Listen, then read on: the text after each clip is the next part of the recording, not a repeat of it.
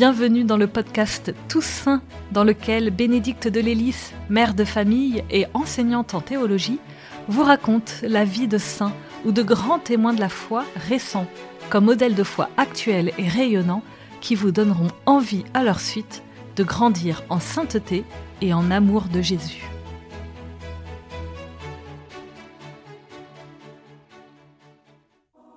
Dans cet épisode, je vais vous parler de Daphrose et Cyprien Rougamba. Comment ce couple rwandais, si mal assorti au départ, a-t-il pu devenir un couple uni jusqu'à l'offrande ultime de leur vie un matin de Pâques? Quel est le secret du couple Rougamba Et qu'ont-ils à nous apprendre? C'est ce que nous allons voir.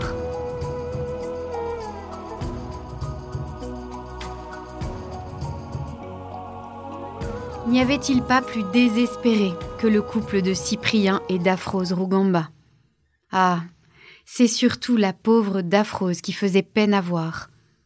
Ravissante jeune fille, elle avait été épousée à 20 ans, en 1965, par ce poète âgé de 30 ans et déjà renommé dans tout le Rwanda, ce séducteur invétéré, magnifique danseur de twist qu'était Cyprien Rougamba. Mais hélas, c'était un mariage de raison, une alliance entre les familles, et le cœur de Cyprien n'y était pas. Inconsolable de la mort de sa précédente fiancée, dont il était fou, la cousine de Daphrose, il s'était marié à Daphrose sans élan, sans passion.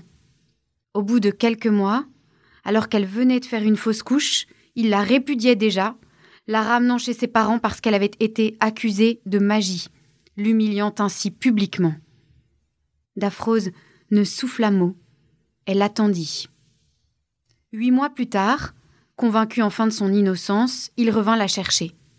La jeune femme fut enceinte, une fois, deux fois. Elle mit au monde finalement dix enfants. Les premières années furent infiniment douloureuses.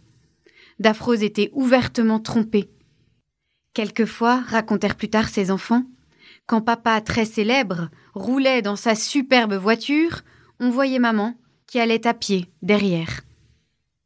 Après une jeunesse chrétienne, Cyprien était devenu un farouche athée.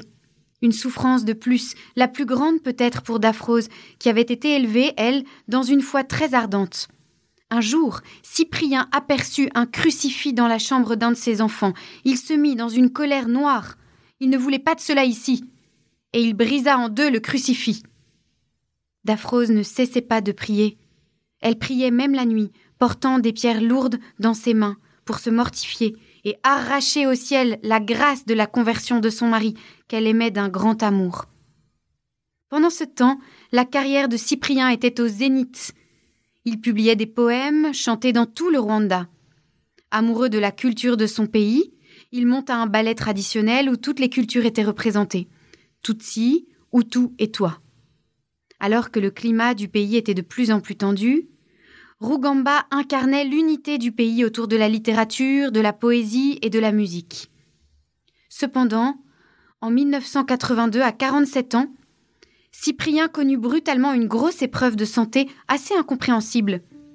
Il perdit d'abord l'appétit, puis le toucher, l'ouïe et même la vue.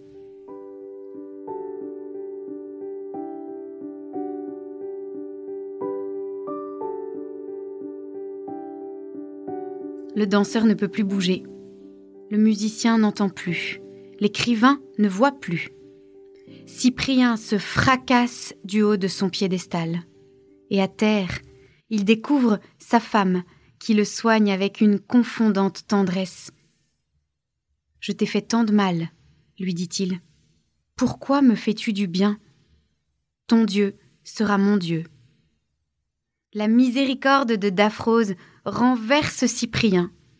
Il se met à prier. Finalement, on décide de l'emmener en Belgique où il sera mieux soigné. Dans l'avion qui le conduit, Cyprien se sent saisi par une force étonnante. Elle le remplit, le réchauffe, le brûle. Lorsqu'il revient au Rwanda, ses enfants ne le reconnaissent pas. Tu as vu papa? se disent-ils entre eux. Ils se mettent à faire la vaisselle. Ce qui les surprend le plus chez leur père, c'est sa douceur, toute nouvelle. Sa farouche énergie, son prestige, se sont métamorphosés en douceur. Un soir à son retour, Cyprien compose une chanson Et pour la première fois de sa vie, bouleversé de bonheur, il se met à chanter, à chanter. Si je meurs, j'entrerai au ciel en dansant. Daphrose resplendit de joie et partout, voisins, amis, tous disent Rougamba est devenu un autre homme. Rougamba raconte son fils, reconnaissait avec douleur son grand péché, et il ne cessait plus de demander pardon. Sa conversion est la récompense de la patience de notre mère. Il la restituait dans sa dignité. Ensuite, ils étaient inséparables. J'ai perdu assez de temps, répétait notre père. Tout était changé dans notre vie. Nous prions le matin, le soir, les parents disaient le chapelet, se confessaient une fois par semaine.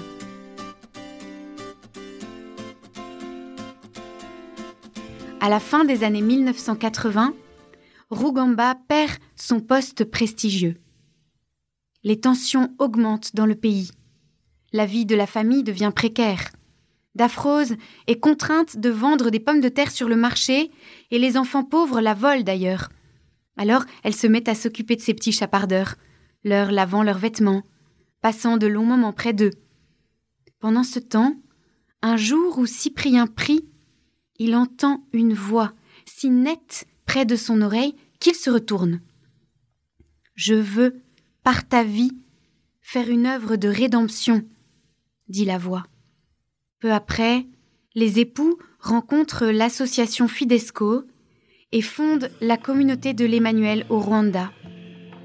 Vous n'êtes ni Hutu, ni Tutsi, ni toi, exhorte Cyprien. Vous êtes frères et sœurs, vous êtes du parti de Jésus. Mais la violence ne cesse d'augmenter, et l'étau de ceux qui veulent la guerre se resserre sur les pacifistes Rougamba. On leur propose de quitter le pays. Ils refusent.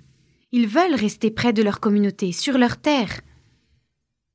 Le 6 avril 1994, l'avion du président rwandais est abattu, déclenchant le génocide des Tutsis au Rwanda. Cyprien et Daphrose passent la nuit entière à prier avec six de leurs dix enfants dans leur chapelle. Le matin du 7 avril, les militaires pénètrent dans la maison. Daphrose demande d'aller saluer une dernière fois le tabernacle. Le soldat la frappe si violemment qu'il lui casse la clavicule. Puis, furieux, il tire dans le tabernacle et jette à terre les hosties consacrées. Ensuite, la famille est alignée dans le jardin et fusillée. Seul un des enfants présents survivra. Quand leurs proches apprennent la terrible nouvelle, ils sont horrifiés. Pourtant, plusieurs témoignent de la paix qui les habite. L'un d'eux dit Une force étonnante a pénétré mon cœur. Ma peur fut changée en paix. Ce couple était un sanctuaire de l'amour de Dieu. Avec eux, on se sentait aimé de manière unique comme si on était le préféré sur toute la Terre.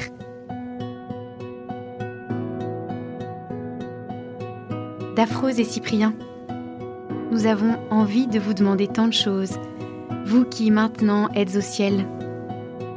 Cyprien, apprends-nous la conversion, le cœur brisé pour nos fautes. Apprends-nous à demander pardon, à réparer.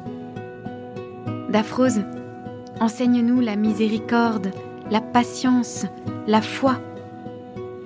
Offrez, s'il vous plaît, des grâces de résurrection pour les couples souffrants, pour les familles, pour les communautés déchirées, pour l'Église.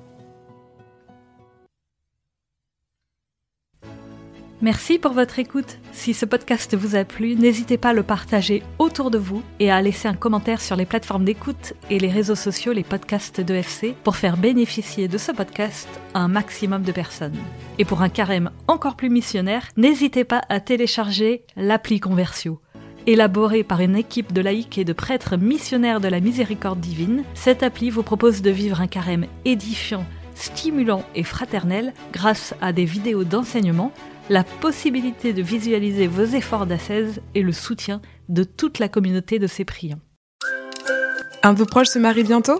Offrez aux jeunes mariés un abonnement d'un an à Famille Chrétienne pour 85 euros seulement. Famille Chrétienne accompagnera au quotidien les jeunes mariés dans leur vie de foi et vie de famille. Ils recevront chaque semaine le magazine Famille Chrétienne et auront accès à nos milliers d'articles en ligne, aux podcasts, aux vidéos ou encore à une newsletter spéciale couple. Pour les abonnés, rendez-vous sur boutique.famillechrétienne.fr.